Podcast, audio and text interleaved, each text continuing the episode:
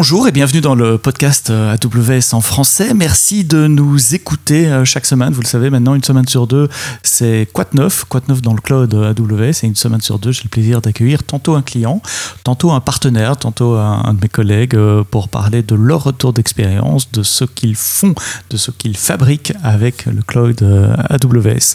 Vous êtes nombreux à nous écouter, je le dis toutes les semaines. J'ai été regarder un peu les, stats. Je vois que vous êtes beaucoup à nous écouter sur des navigateurs web Chrome à 30% euh, des, audiences de ce podcast. Sachez aussi, juste pour votre confort d'écoute, que le podcast est disponible dans toutes les applications, ou les bonnes applications, j'ai envie de dire, les bonnes applications de, de podcast comme Apple Podcast, Podcast Addict sur, euh, sur, euh, sur Android. Donc si vous voulez nous, nous télécharger puis nous écouter hors ligne, libre à vous de nous écouter pendant le jogging, la cuisine, en voiture ou d'autres endroits, plutôt que nous écouter en ligne. Voilà qui est dit.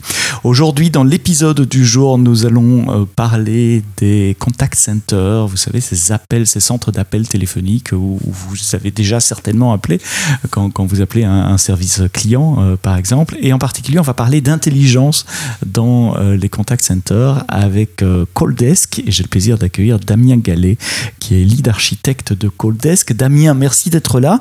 Dis-moi, Coaldesk, c'est quoi? Alors, chez Coaldesk, on veut révolutionner le service client et euh, pour ça on veut rendre le service client plus accessible. Et en fait, ce qu'on constate euh, actuellement pour tous les clients de, des services clients, c'est que euh, bah, c'est compliqué d'appeler son un centre d'appel. On va devoir passer longtemps au téléphone à attendre un conseiller. donc nous, ce qu'on va fournir à nos clients, c'est des agents virtuels conversationnels, donc des robots qui vont décrocher le téléphone à la place des agents euh, pour tous les appels simples et potentiellement toutes les, tous les petits appels répétitifs qu'il va y avoir dans le call center. Euh, c'est le robot qui va décrocher l'appel, que ça soit le soir, le week-end, euh, en, en, moins de deux secondes, et euh, et donc, on va pouvoir traiter de bout en bout la demande du client ou simplement faire une phase de préqualification euh, sur laquelle on va demander quelques petites informations, par exemple le, le, nom, le prénom de la personne, son numéro client, et après on va transférer un conseiller qui va pouvoir prendre en charge euh, l'appel en totalité. D'accord, donc vous allez mettre des, des chatbots, en, si, si, je résume, en reprenant un mot que, que les gens connaissent bien, euh, dans les, les centres d'appel. Euh, évidemment, c'est le podcast AWS, donc directement on va se demander, tiens, dans le centre d'appel Amazon Connect aussi ou, ou, pas? Alors, et non, hélas, pour l'instant, on n'est pas encore, euh, on n'est pas encore sur Connect. on a Connect pour l'instant fournit pas des interfaces en fait qui nous permettent de nous de nous intégrer facilement avec eux. Euh, Connect fournit des numéros de téléphone en fait sur lesquels on va pouvoir se brancher. Euh, donc en fait nous il faudrait qu'on mette un numéro de téléphone euh, Calldesk à disposition de Connect et que Connect nous mette à disposition un numéro de téléphone pour qu'on puisse euh, bah, s'intégrer euh, dans la conversation. Et, et, et, donc votre métier, c'est le chatbot et l'intelligence du chatbot, l'aspect conversationnel, ou c'est l'ensemble, le contact center avec cette intelligence, euh, j'essaie de, de, de, voir ce que vous fournissez à vos clients. La totalité ou la partie? Eh ben, très concrètement, ce qu'on va fournir à nos clients, euh, c'est d'abord, alors sur toute la partie euh, euh accompagnement, on va d'abord fournir euh, un accompagnement pour nos clients, euh, un diagnostic de leur cas d'utilisation, parce que mmh. tous les cas d'utilisation ne vont pas forcément être automatisables. Il y a beaucoup de, de euh, de cas d'usage dans le centre d'appel euh, qui vont pouvoir être faits que par un agent humain. Donc on va d'abord choisir avec le client les bons cas automatisables euh, et les bons parcours, et ensuite on va mettre en place le, le callbot qui correspond à ce parcours. donc nous finalement ce qu'on va fournir à notre client, c'est une interface web avec laquelle euh, il va pouvoir euh, construire son callbot mmh. en, en, totalité. Euh, et ensuite, une fois que le callbot est construit, il va pouvoir aussi l'entraîner euh, et euh, il va pouvoir simplement l'appeler euh, sur une adresse, ce qu'on appelle une adresse SIP, donc une adresse VoIP, ou un numéro de téléphone qu'on va mettre directement à disposition via notre plateforme. Et votre plateforme tourne dans le cloud, dans le cloud AWS, on va en parler un, dans, dans, dans, un moment, c'est évidemment pour ça que tu es, là aussi aujourd'hui. Euh, je suis encore un tout petit peu curieux parce que j'ai passé une partie de ma carrière euh, dans l'équipe euh, Alexa, donc je, je comprend bien le mécanisme des, chats conversationnels. Et quand on parle de, bots, il y a deux types de bots. Il y, a, celui qui pose une question et répond justement avec des touches 1, 2, 3, 4. Si vous voulez parler de ça, appuyez sur 1. Si vous voulez parler de ça, appuyez sur 2. Et puis, il y a ces chatbots que permettent l'intelligence artificielle maintenant, et ce que permet Alexa et d'autres assistants personnels, des chatbots conversationnels où, la personne peut simplement répondre en langage naturel. Quel genre de, bot vous implémentez? Nous, on va implémenter un vraiment un, un donc on va appeler ça un, un voice bot euh, conversationnel. -hmm. euh, donc ça veut dire que on va avoir une interaction en langage naturel euh, de bout en bout. Donc on va pouvoir s'exprimer normalement, comme on est en train de discuter ensemble actuellement. Et donc votre challenge, ça va être d'implémenter les techniques d'intelligence artificielle pour faire la reconnaissance de la parole, comprendre les intentions des utilisateurs et exactement. Et, ça s'interface comment de l'autre côté si je suis le client qui fait l'intégration Une fois que, que, que, votre bot a compris l'intention, c'est un web service, c'est quelque chose à appeler, à implémenter côté client Votre client?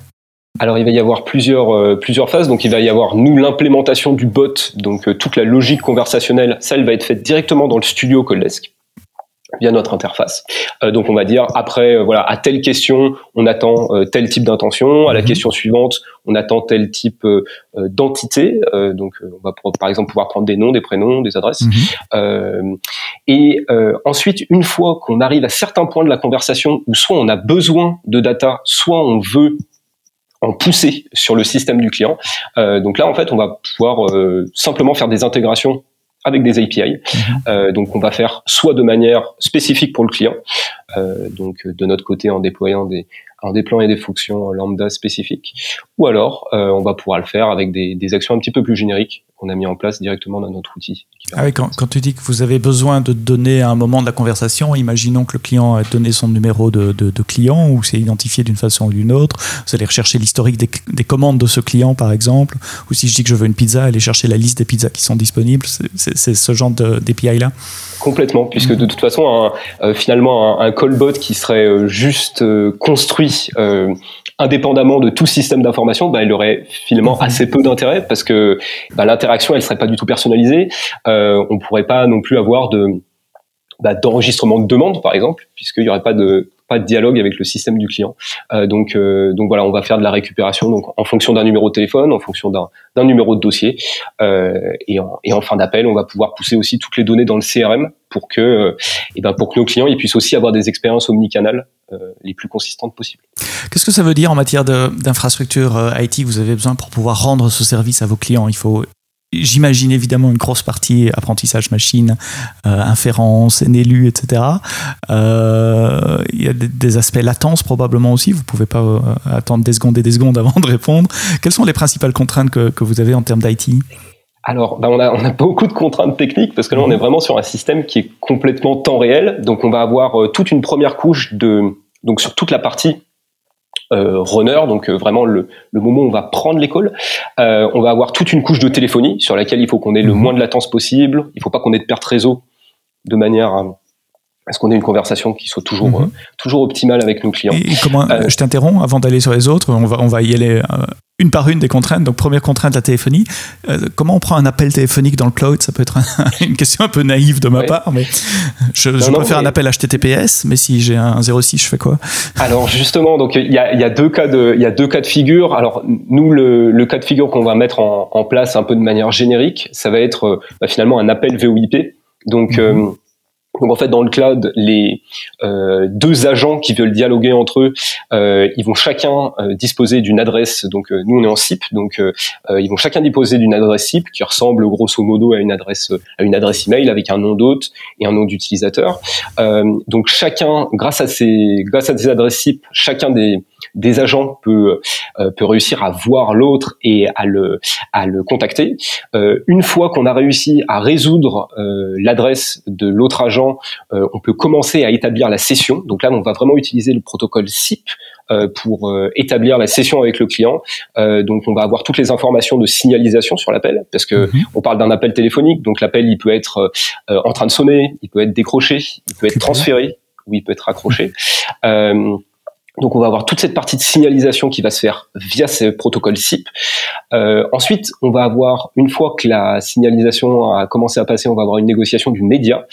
Euh, et à ce moment-là, bah, en fait, les agents vont euh, indiquer comment ils communiquent entre eux, leurs médias. Donc euh, on est dans le cadre d'un média duplex, puisque on va avoir l'appelant 1, enfin l'appelant qui parle qui oui, parle à l'appeler. Les deux euh, peuvent parler en même temps, comme, comme on est en train de faire là et Inversement, ouais. exactement.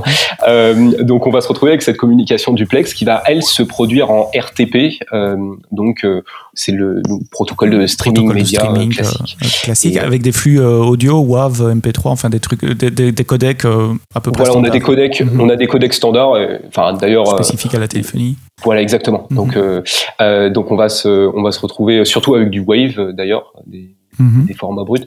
Et, euh, et on va aussi avoir euh, toute une partie euh, chiffrement puisque on, a aussi de la data qui transite sur le euh, sur le net. Donc on va on va chiffrer tous ces flux donc avec du SIP over TLS et du, du SRTP. Et tout ça se passe oui sur des, des canaux de communication chiffrés. J'essaie de me rendre compte comment ça se passe. Donc de votre côté vous recevez finalement un, un flux RTMP audio après toute cette négociation SIP. Si j'abstrais toute la partie SIP au final vous avez un flux audio.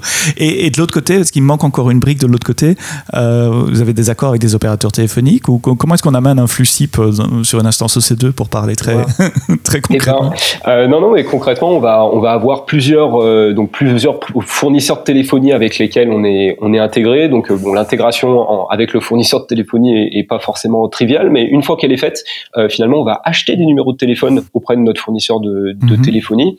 Euh, et chaque numéro, ça va devenir un point de terminaison euh, pour les appelants euh, mm -hmm. du, du, réseau classique.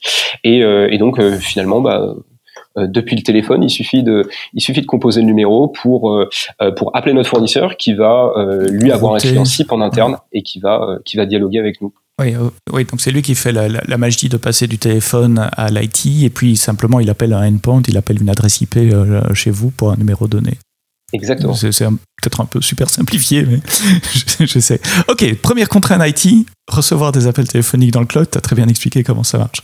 D'autres contraintes IT euh, oui, bah alors donc on, on, parlait de la latence tout à l'heure. Donc euh, là, l'idée, ça va, euh, ça va vraiment être de, de fournir une, une expérience à l'appelant qui est la plus proche possible de la conversation euh, qu'on va pouvoir avoir euh, avec une personne, une personne normale. Donc nous, l'objectif, ça va être rester dans de l'ordre de une seconde de latence maximum, sinon ça, ça commence à, à, faire, à faire beaucoup et l'appelant commence à se poser des questions.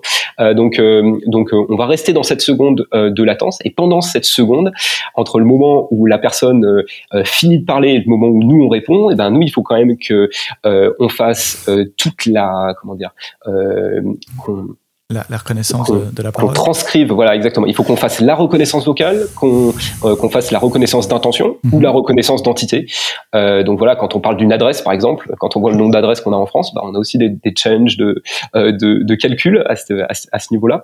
Euh, et ensuite, euh, on va avoir, une fois que toutes ces reconnaissances sont faites, on va avoir le dialogue manager qui va choisir euh, bah, finalement la prochaine phrase qui va être dite et qui va l'envoyer au synthétiseur euh, vocal qui va lui euh, retranscrire la, euh, la phrase dans l'autre sens. Euh, donc, donc voilà un process qui est assez assez complexe et bah, justement sur lequel on, on se base beaucoup sur le cloud pour accélérer nos, accélérer nos processus. Oui, si, si vous nous écoutez, que vous avez déjà joué avec Amazon Lex ou avec euh, Alexa, bah vous, vous, vous, comprenez dans ce que Damien dit. En fait, il y, a une phase de, de, transcription. On va de, de la voix, du RTMP euh, WAV sur du texte. Puis il y a une phase d'analyse du texte, c'est ce qu'on appelle le NLU, le Natural Language Understanding, où il faut comprendre l'intention, que ce que la personne voulait dire. Dans cette intention, il peut y avoir des, des variables. Si je commande une pizza, euh, le nom de la pizza, bah, c'est une variable. Si si je donne une adresse, comme tu as dit, ou un prénom, ce sont des variables. Euh, on appelle ça des slots sur Alexa. Euh, je crois que ça porte un autre nom dans la, théorie euh, NLU des entités, c'est ça. Euh, et donc c'est tout ce que vous faites en quelques millisecondes. Éventuellement appeler l'API de votre client, et puis composer la réponse. Et puis il faut orchestrer ce dialogue, puisqu'en fonction de la réponse, ça peut être une, autre question ou une autre réponse, etc. Et donc ça, c'est la gestion de dialogue. Euh, aussi retenir ce que la personne a dit de fois en fois. Et donc ce concept de session. Exactement, donc on va vraiment tout au long de la conversation avec le client, on va avoir toute une partie stateful qui va, qui va conserver justement l'état de la conversation de tour en tour, euh, qui va aussi conserver bah, l'état des appels, des appels web service, de la data qu'on a pu récupérer chez notre client, parce que souvent on récupère de la data euh, au début de l'appel et on la pousse en fin en fin d'appel. Et euh, d'ailleurs, bah, justement, on va on va beaucoup utiliser l'asynchronisme pour éviter de bah, pour éviter de faire attendre le client. Euh, donc donc typiquement, bah, quand on va quand on va commencer à répondre à l'appelant, on n'a pas encore la fin de la phrase. voilà, on commence à lui en fait on commence à lui répondre sans vraiment savoir ce qu'on va dire à la fin. Et et donc au fur et à mesure, bah, on complète et on et on demande au synthétiseur vocal de nous de nous pousser les, les informations dans le file. Ça me fait rire parce que c'est comme ça que je commence le podcast aussi. Je sais pas ce qu'il y aura à la fin ou même quand je commence une phrase, je suis pas sûr d'où je vais aller. Mais effectivement, on peut déjà balancer le début d'une réponse en attendant le retour d'un appel euh, d'API et, et, construire le, texte comme il revient. Donc beaucoup de NLU, vous le fabriquez vous-même, vous utilisez les, les, solutions. J'ai mentionné Lex, euh, donc il y a des solutions qui existent dans le cloud. Comment ça marche? Alors non, justement, là, on va, on va vraiment se reposer sur euh, la solution qu'on a développée en interne donc spécifiquement et qui est très très spécifique à la voix en fait, euh, puisque bah, on se retrouve avec des caractéristiques de la voix qui sont assez différentes de euh, toutes les caractéristiques qu'on peut avoir dans la euh, dans la reconnaissance euh, bah, textuelle mhm. classique ou par exemple dans le dans les dans les chatbots. Donc on va se retrouver avec par exemple, par rapport à des, des chatbots vocalisés, bah, notre NLU va avoir des spécificités qui sont qui sont assez particulières. Euh, donc tant sur la latence euh, que sur euh, bah, toutes, enfin toutes les toutes les petites subtilités du langage, toute la phonétique. Mhm. Vous supportez plusieurs langues? Oui, on supporte, on supporte 30 langues. Waouh je, dis waouh parce que ayant travaillé pour Alexa, où on en supporte 7 ou 8, si on compte pas les variants régionaux comme français, belge, français, canadien, français, français. 30, c'est énorme. Ouais, et euh, là justement notre notre ambition, c'est vraiment de couvrir un maximum de euh, un maximum de langues pour euh, bah, pour pouvoir finalement toucher les les clients bah, au, comment dire dans le, mhm. maximum de, pays. Avec des modèles qui sont génériques pour, pour l'ensemble des clients ou des modèles spécifiques en fonction du domaine de spécialité de, certains de vos clients ou les deux Justement, donc nous le donc un des enjeux de notre de notre NLU, ça va être d'entraîner d'entraîner la les, les, modèles sur les jeux spécifiques de nos clients, euh, bah de manière d'abord à ce qu'ils gardent leur leur finalement tout leur tout leur savoir-faire métier, ce qui soit bien intégré dans les euh, dans les bots. Euh, d'une part et puis que les que les performances soient aussi au rendez-vous donc euh, donc oui on a des on a un entraînement qui est très spécifique pour chacun de nos bots mhm. chacun de nos cas d'usage oui, j'imagine parce que chaque, chaque métier ou chaque euh, client peut avoir des vocabulaires spécifiques. Donc il faut arriver à entraîner les modèles, à la fois les modèles de, de reconnaissance, donc ceux qui font la transcription, que, que, que les modèles de compréhension euh, euh, NLU. Et tout ça, ça tourne sur de, de l'EC2 à grande échelle sur plein de régions AWS Alors bah justement, pour l'instant, on est, on est principalement basé sur, euh, sur une, une région AWS et on est sur, on va beaucoup utiliser donc on va être sur une architecture qui est, euh, qui est complètement serverless, donc on va utiliser euh, énormément euh, Lambda, donc pour mhm. toutes les pour toutes les invocations par par exemple pour toute la partie NLU en fait. On va faire du NLU on demand euh, donc avec lambda pour paralléliser le pour paralléliser les, les traitements. Attends, attends attends attends là je t'interromps parce que c'est intéressant. Vous, vous faites des, des points d'inférence sur des modèles d'apprentissage automatique sur du lambda? Ou c'est l'interface, l'API qui est en lambda et puis qui appelle une de ces deux derrière Non, non, finalement, on va être. Mhm. Tout tourne sur la lambda et donc ça a été un des gros enjeux d'architecture aussi, euh, de, de, pouvoir positionner et ben, ce, tous les moteurs de tous les moteurs d'inférence sur les, sur les lambda. Donc, euh, ça veut dire qu'il n'y a pas d'accélération GPU ou des choses comme ça Non, non, non. non. Et, et c'est toute la subtilité bah, justement des modèles euh, qui doivent être bah, finalement qui ont des contraintes de, de ressources très limitées parce qu'on est sur des lambda où on va avoir euh, maximum 2 euh, ou 3 gigas de RAM euh, et donc une capacité mémoire de taille disque qui va être qui va être limitée aussi donc des modèles qui sont très très petits. Et et donc aussi bah, une, cadence CPU qui est pas forcément mhm. qui est pas forcément optimale. Donc voilà, pas mal de challenges à ce niveau-là. J'imagine. On va continuer à parler de votre architecture. J'ai encore des questions parce que maintenant que tu as dit lambda pour faire du NLU, j'ai plein de questions. Mais euh, Ça veut dire qu'il n'y a pas de persistance non plus. Ça veut dire que vos modèles, ils sont sur S3 probablement. Donc la Lambda qui s'initialise doit télécharger le modèle. Est-ce que vous n'avez pas un problème de, de, call start avec, euh, avec Lambda Ou si oui, comment est-ce que vous l'avez euh, contourné? Euh, alors, si, alors si, alors justement, donc une des, un, un des axes, c'est évidemment d'avoir des, euh, d'avoir des modèles qui sont toujours, euh, qui sont toujours les plus, les plus légers possibles. Et là-dessus, mhm. il y a beaucoup de recherches pour, pour mhm. faire. Euh, mais on va aussi, bah, pour toutes les problématiques de call start, euh, on va aussi pré-warmer des lambda euh, mhm. de manière de manière systématique. Quand on a des calls qui arrivent, on pré-warm les on pré-warm les lambda de manière à ce qu'elles soient toujours disponibles.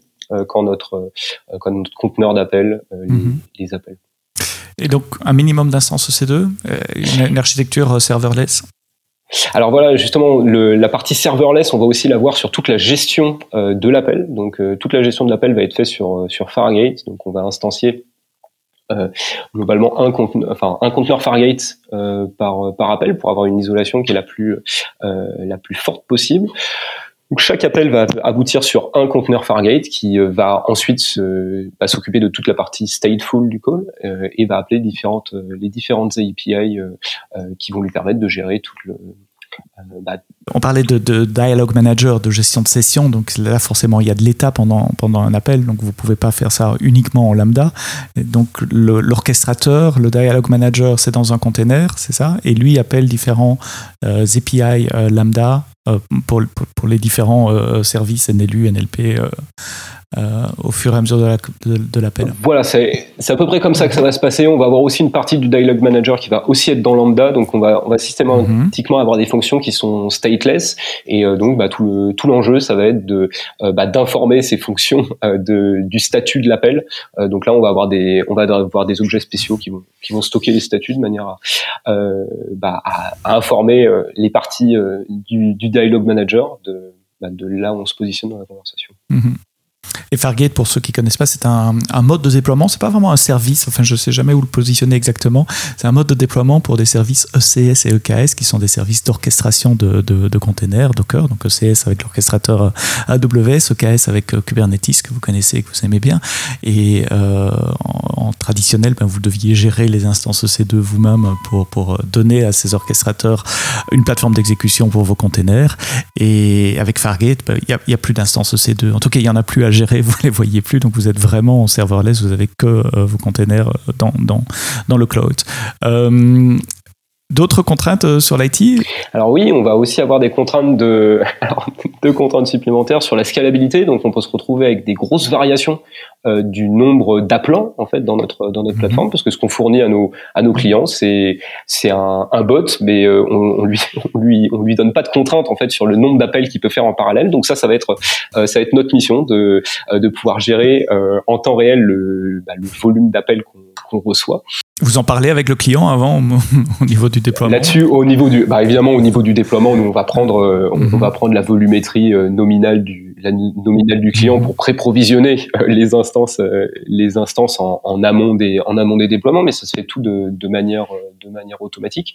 Et on va se retrouver aussi avec les bah avec des épisodes où le client a pas forcément anticipé en fait qu'il va se mhm. retrouver avec une, une grosse charge donc c'est pour ça que bah, souvent on se retrouve euh, le lundi matin euh, euh alors qu'on est en train de se, se réveiller à 7 heures le à 7 heures le matin et qu'on si on voit le statut de la prod bah, on voit que euh, bah il y a il y a cinq fois plus d'appels aujourd'hui que les autres lundis matin parce que bah, par exemple il y a eu une on travaillait beaucoup d'assureurs en fait donc il y a eu une tempête en Bretagne il y a il y a des mhm. il y a des inondations et ben finalement beaucoup de gens vont appeler leur service client à ce moment-là. Et, euh, donc, on va avoir la, plateforme qui va finalement scaler automatiquement.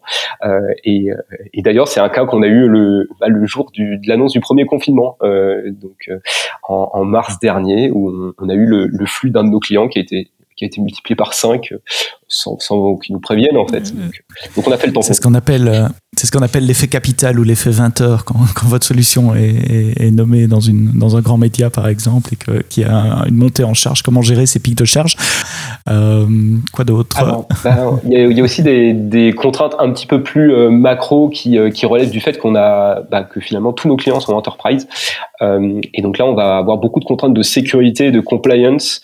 donc quand on contractualise avec nos clients ils vont souvent avoir des exigences qui sont euh, euh, qui sont proches de qui sont proches d'ISO 27001 euh, donc donc là-dessus bah, il va falloir qu'on montre qu'on montre pacte blanche sur toute notre toute notre architecture et qu'on prouve que nos services bah, garantissent à la fois la confidentialité garantissent aussi la la continuité de service, donc la résilience, garantissent aussi bah, toute la bonne gouvernance de notre de notre infrastructure plus de, bah, de tous les critères humains aussi, euh, sur lesquels mhm. il faut qu'on ait des équipes qui soient, qui soient bien formées et sensibilisées sur la sécurité. Oui, il y, a un aspect, il y a un aspect technique, il y a un aspect process qui dépend des gens aussi. Je me posais la question, vous déployez euh, en mode euh, SaaS, pour reprendre un mot que tout le monde connaît, c'est-à-dire euh, tous les déploiements de vos clients sont chez vous, dans vos comptes AWS que vous contrôlez, ou vous déployez votre solution dans, dans les comptes de vos clients, et donc c'est eux qui contrôlent les données? Non, justement, là, on, on déploie vraiment chez nous, et c'est pour mhm. ça que eh ben, notre, notre infrastructure est auditée pour, mhm. bah, pour qu'on garantisse que toutes les contraintes de confidentialité et en particulier euh, le RGPD est bien vérifié mmh. sur notre... Et là, le fait de vous baser sur euh, AWS qui a euh, des, dizaines de, certifications et un niveau de sécurité relativement élevé, ça aide à convaincre vos clients ou ça vous aide à réduire vos cycles de, d'audit pour atteindre les niveaux de certification ah bah Alors, enfin nous en fait, quand on reçoit quand on reçoit des, des, audits de sécurité, on souvent c'est sous enfin des les, les, premières phases des audits de sécurité souvent c'est sous forme de questionnaire donc euh, au moment de la contractualisation. Mhm. Euh, donc on va se retrouver avec un questionnaire où il y a 150 questions euh, où sur chaque sur chacun des items il faut il faut avoir une il faut avoir un processus en place ou, des mécanismes. Et, et là-dessus, en fait, bah, on se rend compte que sur les 150 items, on va avoir 80 items où, bah, du fait qu'AWS coche déjà la case et est déjà certifié ISO 27001 ou PCI DSS, bah, ça va nous ça va nous simplifier énormément le énormément les processus. Donc là-dessus, c'est vrai que c'est un gros, euh, c'est un gros avantage de travailler avec un, avec un provider de cloud qui, a des sécurités, enfin qui a des politiques de sécurité qui est, euh, qui est, qui est vraiment rigoureuse des grosses certifications. Qui permettent de réduire votre temps de, pour, certifier la solution. Parce que je rappelle, en déployant une application euh, sur une infrastructure qui est ISO 27001, votre application ne l'est pas automatiquement, mais au moins les fondations sur lesquelles elle se repose le sont. Et donc, vous n'avez plus qu'avec des énormes guillemets à certifier vos process, vos applications et, la manière dont vous implémentez la sécurité sur, sur les comptes. Voilà, on va on va s'assurer toute la sécurité dans le dans le cloud en préparant ce podcast, je suis allé faire un tour euh, sur euh, votre site web, évidemment. J'ai vu des beaux noms de clients, de références qui sont, qui sont indiqués. Euh, vous êtes déployé, vous êtes en production, vous avez des clients comme La Poste, comme Oui SNCF, comme Enedis. Est-ce que tu peux nous parler de, des résultats de cette infrastructure, de ce choix d'avoir fait du serverless, euh, de, ce choix euh, d'utiliser le cloud?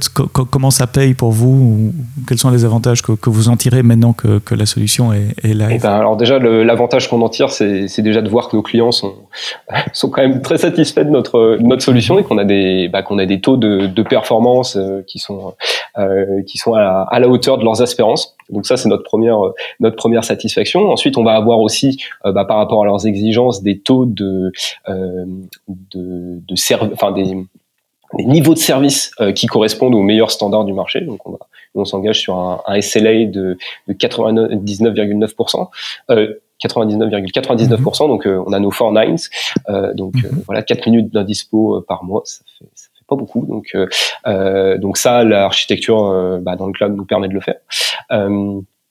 Et euh, de, de manière générale, ce qu'on voit, c'est au niveau du, développement de notre produit, puisque c'est aussi ça qui compte, euh, bah, d'avoir un, développement qui est véloce, euh, d'avoir une équipe aussi. Euh, euh, on a une équipe chez Coldes qui qui arrive à délivrer quand même beaucoup de beaucoup de features dans un secteur où on a besoin de beaucoup innover parce que c'est des, des, secteurs qui sont très très très nouveaux euh, et donc bah sur ce sur ce delivery de features bah, on va réussir à avoir des, des, très bons résultats, une très bonne vélocité. Euh, et donc, euh, donc là-dessus, c'est aussi le succès du cloud de voir que bah, on n'est pas accaparé par des enjeux de euh, d'admin 6. Euh, on va vraiment pouvoir se concentrer sur notre sur notre valeur ajoutée. Et une fois que euh, on a déployé en production, ça tourne. On a toujours des efforts de monitoring à faire. On est toujours hyper vigilant sur toute la partie sur toute la partie ops. mais mais on n'a pas de voilà, au quotidien, on n'a pas de, de contraintes très lourdes de maintien à jour de l'architecture, de patch. Donc, ce que le cloud vous apporte, c'est de pouvoir garantir à vos clients la disponibilité de la plateforme, la sécurité, on en a parlé, et la scalabilité aussi. Vous avez des idées de, de, de combien d'appels vous pouvez prendre en parallèle pour, pour des clients? Enfin, ça, je suppose que ça dépend de la, complexité des bots et de la longueur des sessions, etc. Oui, bien sûr. Bah, donc, euh, donc c'est un de nos enjeux de savoir combien au total on peut prendre d'appels en, d'appels en parallèle. Euh, parce que bon, si on est dimensionné bien au-delà de la capacité actuelle de nos clients, bah, on n'est pas, on n'a pas non plus une capacité infinie. Euh, et, et, d'ailleurs, euh, AWS n'a pas une, capacité infinie non plus. Donc, donc nous, notre objectif en début d'année, là, ça a été de faire des, bah, justement des tests de charge pour bah, aller titiller un peu les limites de notre de notre plateforme et voir ce que ça pouvait donner. Et, et donc, on est arrivé sur sur des tests sur lesquels on arrive à avoir 50 000 calls en parallèle. Donc, donc pour donner une idée, 50 000 50 000 appels, c'est à peu près ce que prend le un, un client comme un de nos clients comme La Poste qui prennent à peu près 50 000 appels sur une journée. Euh, donc là, on va la, on les avoir en parallèle. Donc, en parallèle. C'était des, des, bonnes performances. Et ces 50 000 appels, c'est en parallèle sur un compte AWS ou réparti sur plusieurs comptes? Non, là en l'occurrence, ça va vraiment être enfin, sur un seul compte AWS. Donc, euh, Donc vous avez dû travailler avec nous pour aussi lever les limites, euh, les limites d'appels concurrents sur Lambda. voilà, on a, on a, bien collaboré avec les, avec les services team d'AWS parce que et eh ben, finalement, il y, a, il y a beaucoup de quotas qui sont, euh, qui sont explicites, par exemple les quotas de Lambda, mhm. les quotas de, de Fargate, mais il y a des quotas qui le sont un peu moins et que et justement, c'était aussi l'objectif du test de charge, c'était de découvrir euh, euh, de découvrir aussi ces quotas. Euh, donc par exemple, on a on a découvert un, quota de, de nombre de de nombre de tags qu'on pouvait faire par seconde. donc, le, donc sur le tagging des instances, on, est, on a un nombre de mhm. tags qui est limité. Et, et donc, on, a, on, a, un peu revu notre architecture pour, pour s'adapter à ces, à ces quotas toujours bien d'avoir les équipes euh, d'AWS aussi à vos côtés pour vous aider euh, à, planifier, à exécuter ce genre de, de, montée en charge. 50 000 appels en, parallèle, ça veut dire 50 000 chatbots qui, qui font une conversation euh, en, C'est-à-dire 50 000, c'est comme si on avait un call center en fait avec 50 000 agents. Quoi.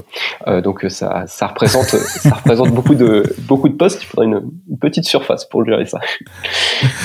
Vous êtes au centre des call centers et de l'intelligence dans les call centers. Comment tu vois le, le futur? Et ma question est double. D'abord le futur peut-être des call centers, de l'intelligence dans les call centers en général, et puis le futur de votre infra euh, AWS. Qu'est-ce que qu'est-ce que vous essayez d'améliorer encore? Alors bah on essaye toujours d'améliorer la, la performance de nos bots, donc euh, toujours améliorer la compréhension euh, faire que qu'on s'approche bah, au maximum de ce qu'on pourrait avoir euh, en, termes de dialogue avec un avec un humain. Euh, donc ça, ça reste toujours un, un, un gros un gros challenge. Euh, et on va aussi avoir euh, toute une expertise, ce qu'on appelle le CX, donc la color experience, qui est quelque chose bah, qui est assez nouveau. On connaît de l'UX depuis longtemps. On a tout mhm. l'enjeu tout l'enjeu CX et, chez Coldesk, on a des, toute notre équipe produit qui bosse beaucoup autour de autour de cet enjeu-là. donc voilà, comment améliorer cette expérience cette expérience client avec une avec une IA. Euh, on va aussi avoir bah, toute la problématique euh, bah, de nos clients parce que finalement en fait on est en train d'accompagner la migration de nos clients euh, vers le cloud. Donc nos clients ils sont beaucoup on-premise pour l'instant. Il y a 70% de nos clients. Call center traditionnellement. qui ont encore leur qui ont encore leur rack de PABX qui sont qui sont dans un qui sont dans une salle climatisée. un placard. Chez eux, exactement.